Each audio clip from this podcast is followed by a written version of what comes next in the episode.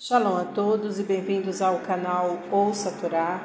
Vamos à quarta aliada para chá da semana. Está no livro Bamidbar, capítulo 32, a partir do versículo 20. Nós vamos ler até o capítulo 33, versículo 49. Vamos abrahar? Baruch atah Adonai Eloheinu melech haolam.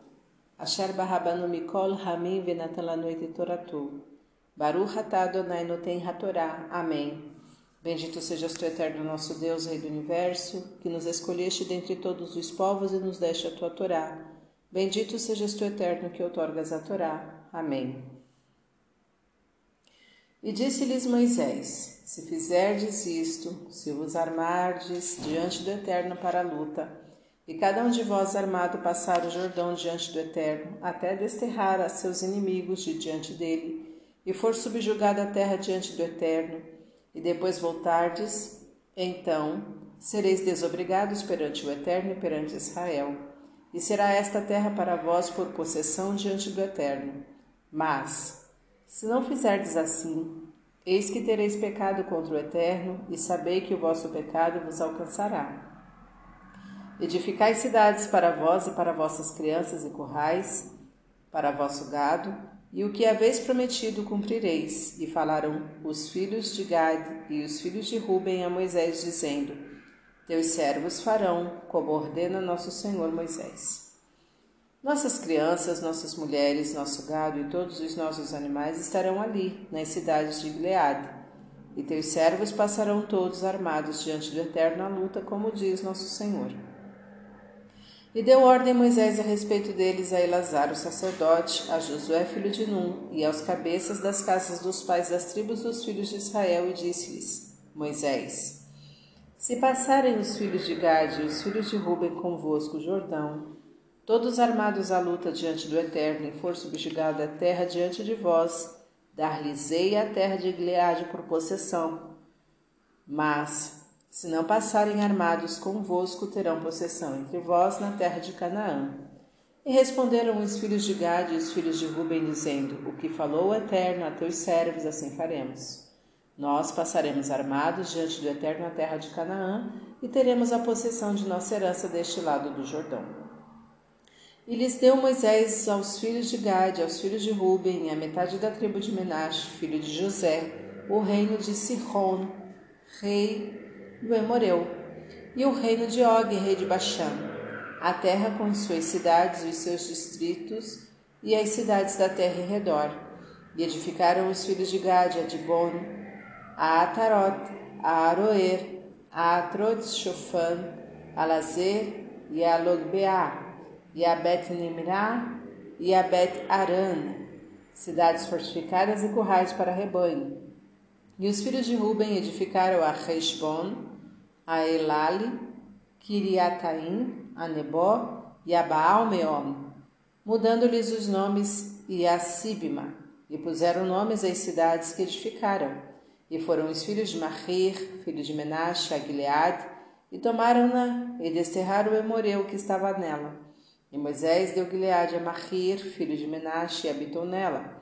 E Lair, filho de Menashe, foi e tomou as suas aldeias e chamou-as de aldeias de Iair. E Nobar foi e tomou Kenat e as suas aldeias e chamou-a de Nobar, segundo o seu nome.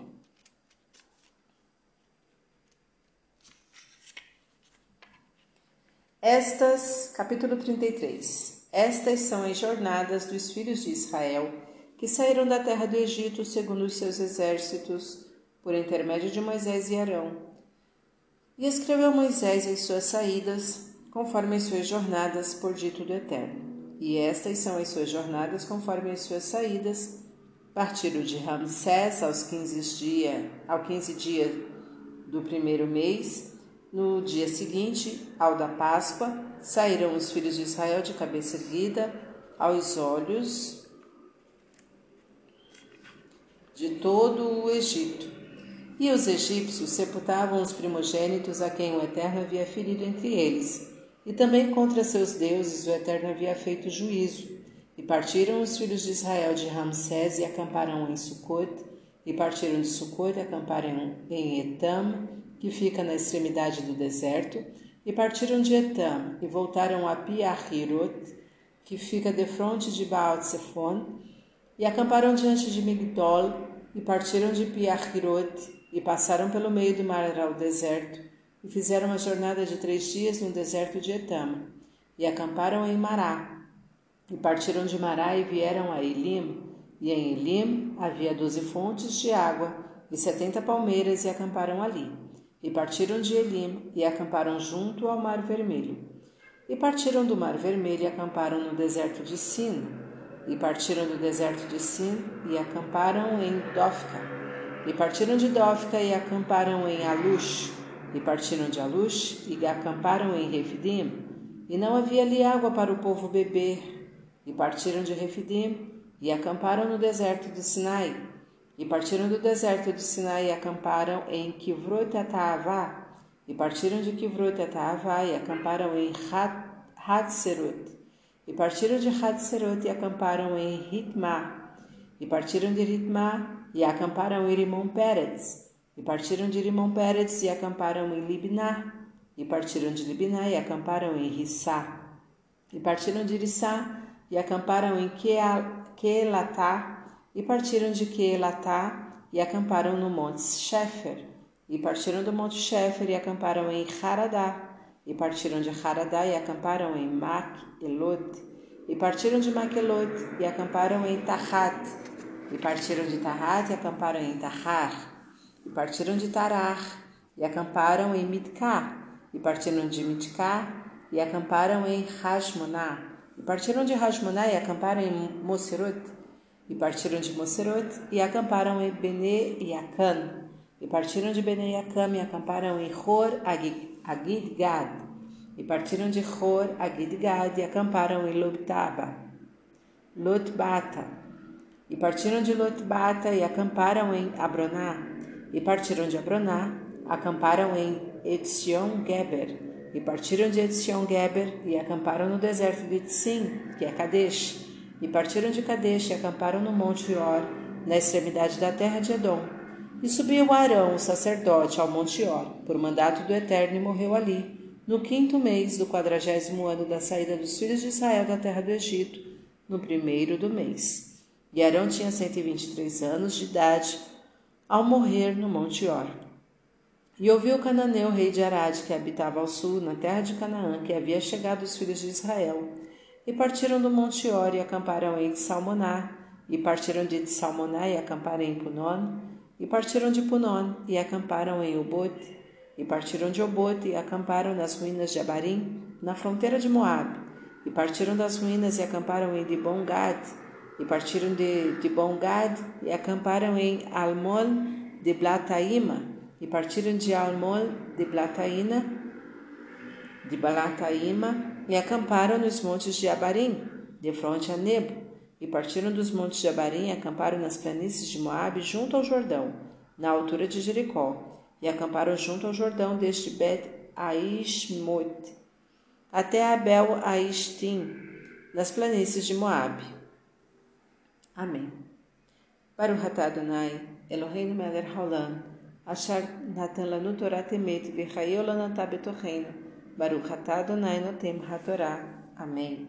Bendito seja o eterno nosso Deus, Rei do Universo, que nos deixa a Torá da verdade e com ela a vida eterna plantaste em nós. Bendito seja o eterno que outorgas a Torá. Amém. Vamos aos comentários dessa quarta aliá, começando pelo versículo 24. E edificai cidades para vós e para as vossas crianças, e currais para vosso gado. Quando os Rubenitas e os Gaditas disseram a Moisés: Currais edificaremos para nosso gado aqui e cidades para as nossas crianças, conforme o versículo 16. Moisés respondeu com estas palavras: Edificai cidades para vós e para vossas crianças, e currais para vosso gado. Estes dois versículos significam dois diferentes princípios. Os rubenitas e gaditas pensavam que, primeiro, deviam assegurar a firmeza e estabilidade econômica de sua comunidade, Queriam construir a comunidade economicamente, deixando em segundo lugar o que atinge a seus filhos, o que verdadeiramente ocorre ainda hoje em algumas comunidades judaicas é que somente se considera a parte material esquecendo a espiritual, como os rubenitas e gaditas, esta, estas constroem primeiramente currais para os rebanhos e, em segundo lugar, pensam na estrutura espiritual de seus filhos. Entretanto, segundo Moisés, observamos, observamos que a doutrina judaica se opõe a tal consideração. Não se pode sequer por um momento descuidar da educação espiritual da nova geração. Versículo 29. Os filhos de Gad e os filhos de Ruben.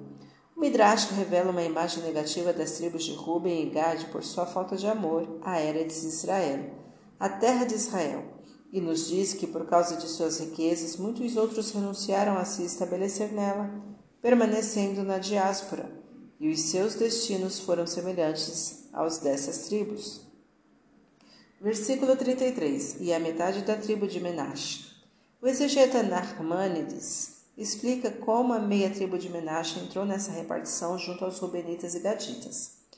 Esta tribo não pediu nada nem se comprometeu a combater até o estabelecimento das demais tribos na terra de Canaã. Aconteceu que, ao repartir as terras de Sihon e Og entre os Rubenitas e Gaditas em proporção à população de cada uma dessas tribos, Moisés viu que ainda havia muita terra disponível e propôs dá-la metade da tribo de Menashe, que também possuía muito gado. Assim, estes homens aceitaram as terras e assumiram os mesmos compromissos que Rubenitas e Gaditas.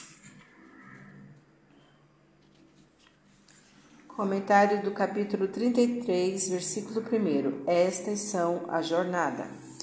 Antes de os israelitas entrarem na Terra Santa, Moisés enumerou os lugares onde acamparam durante a sua travessia, travessia no deserto recapitulava para lembrar a bondade e o amor de Deus ao povo, pois em todo lugar onde este pousava, a assistência divina não lhe faltava. Se contarmos e se contarmos estes lugares, veremos que são 42, e Deus tinha dito a Moisés: Errie, Axê, Errie, serei o que serei. Êxodo 3:14. A palavra Rie, repetida duas vezes e cujas letras somam 42, assinalaram desde então que Deus estaria com o povo também nas 42 peregrinações do deserto. E conforme o Talmud, quando dominado por outros povos, Berahot 9b. A viagem de nossos antepassados pelo deserto é semelhante, de certo modo, à viagem da vida do homem sobre a terra. Relacionando as diversas etapas e lugares desta viagem, a pessoa deve gravá-las na mente para não repetir os mesmos erros. Feliz o homem que puder reconstituir com alegria o seu passado e não encontrar nenhuma mancha. Este sim se poderá felicitar de ter chegado a bom porto e com consciência tranquila. As jornadas.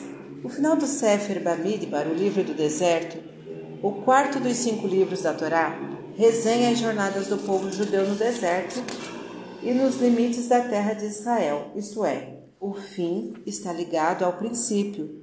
São duas épocas das quais uma é o meio para se chegar à outra, pois o deserto foi o cadinho e o lugar da formação do eterno e imperecível povo de Israel.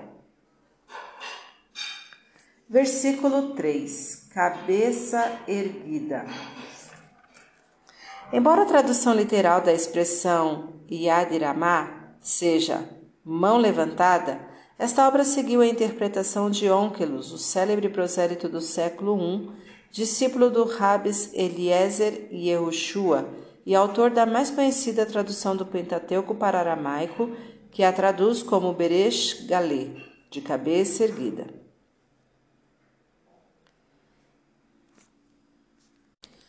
Fim dos comentários.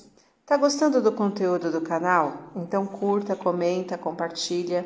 Se ainda não é inscrito, se inscreve, ativa o sininho e fique por dentro de todas as novidades. Shalom a todos!